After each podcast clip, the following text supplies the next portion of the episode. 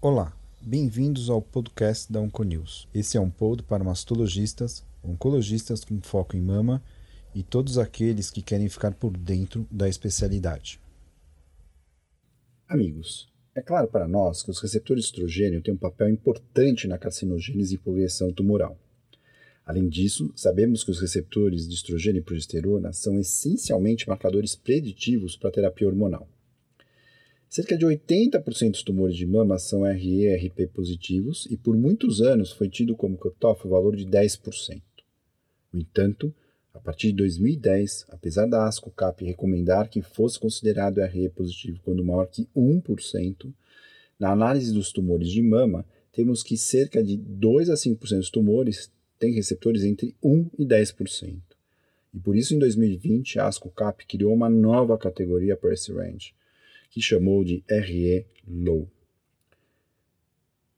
Amigos, se formos viajar na literatura, veremos que na reanálise do Pivotal Big 198 2007, que inicialmente usou um cutoff de 10% e que foi desenhado para comparar letrozol com tamoxifeno ou a combinação de ambos, em ordens diversas, vamos ver que esse estudo mostrou um benefício do uso da endocrinoterapia em pacientes que tinham RE entre 1 e 9%.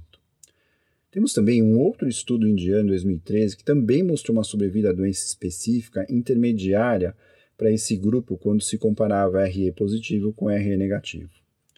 No entanto, outros estudos sugerem que o custo do tratamento hormonal para essas pacientes consideradas RE low não compensaria o baixo benefício. E isso foi corroborado também por uma meta-análise chinesa publicada em 2017, com cerca de, dois, de 16 mil pacientes, que mostrou que pacientes RE low têm um desfecho melhor que RE negativo, independente do uso da endocrinoterapia.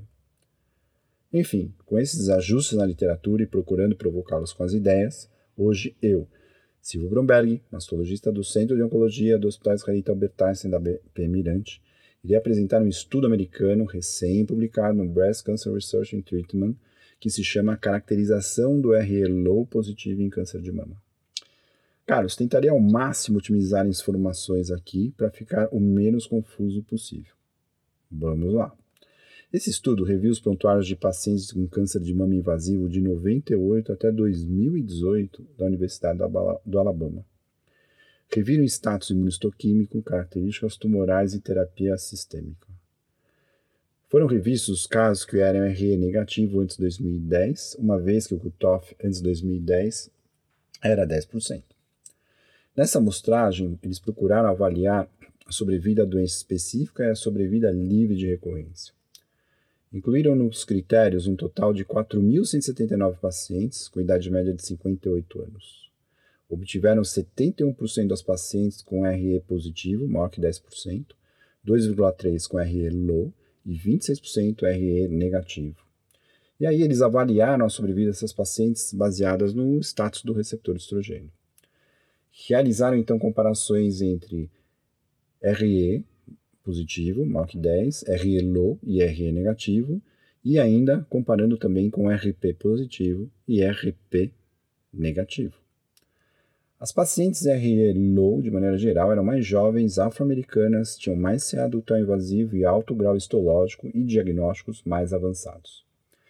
Na comparação, somente levando em consideração o status do RE, observaram que a sobrevida à doença específica e livre de recorrência foi melhor tanto para as pacientes RE positivas como para as pacientes RE low, quando comparado aos pacientes RE negativas.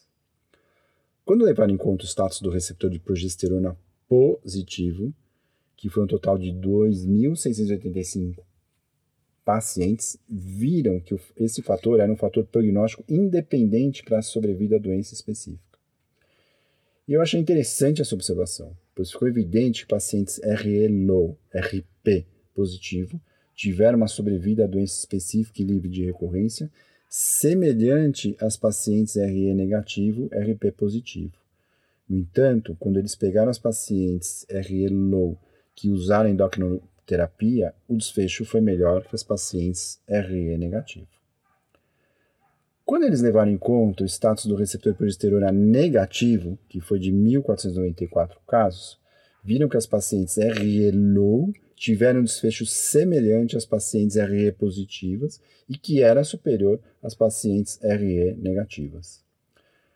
Sabemos que o status do receptor estrogênio positivo e receptor progesterona negativo sugere um bloqueio funcional da cascata de sinalização da ativação do receptor estrogênio, e porém, na prática, apesar desse, dessa dica de não funcionamento adequado da célula, isso é desconsiderado e acabamos que muitas vezes prescrevendo endocrinoterapia nesse cenário. Enfim, esse estudo, como tantos outros, tem várias limitações, amostra limitada, diferentes tipos de endocrinoterapia utilizada, etc. Mas indo aos finalmente, fica de mensagem que pacientes RE low, RP positivo, têm prognóstico melhor que pacientes RE negativas e pior que RE positivas. E no caso de RE low, RP negativo, o desfecho entre receptor estrogênio positivo e receptor estrogênio low foi similar e ambos melhor que RE negativo. Dando aqui minha opinião e lembrando que muitos colegas não prescrevem endocrinoterapia em pacientes RE low, fica o recado desse estudo que mostra que o receptor de progesterona nessa situação é preditor da funcionalidade do receptor estrogênio e que em pacientes RE low, RP positivo, a endocrinoterapia é válida, enquanto que RE low, RP negativo, talvez essa não tenha nenhuma vantagem. Enfim, precisamos ter mais estudos, mais análises moleculares e uma padronização terapêutica para essa nova situação.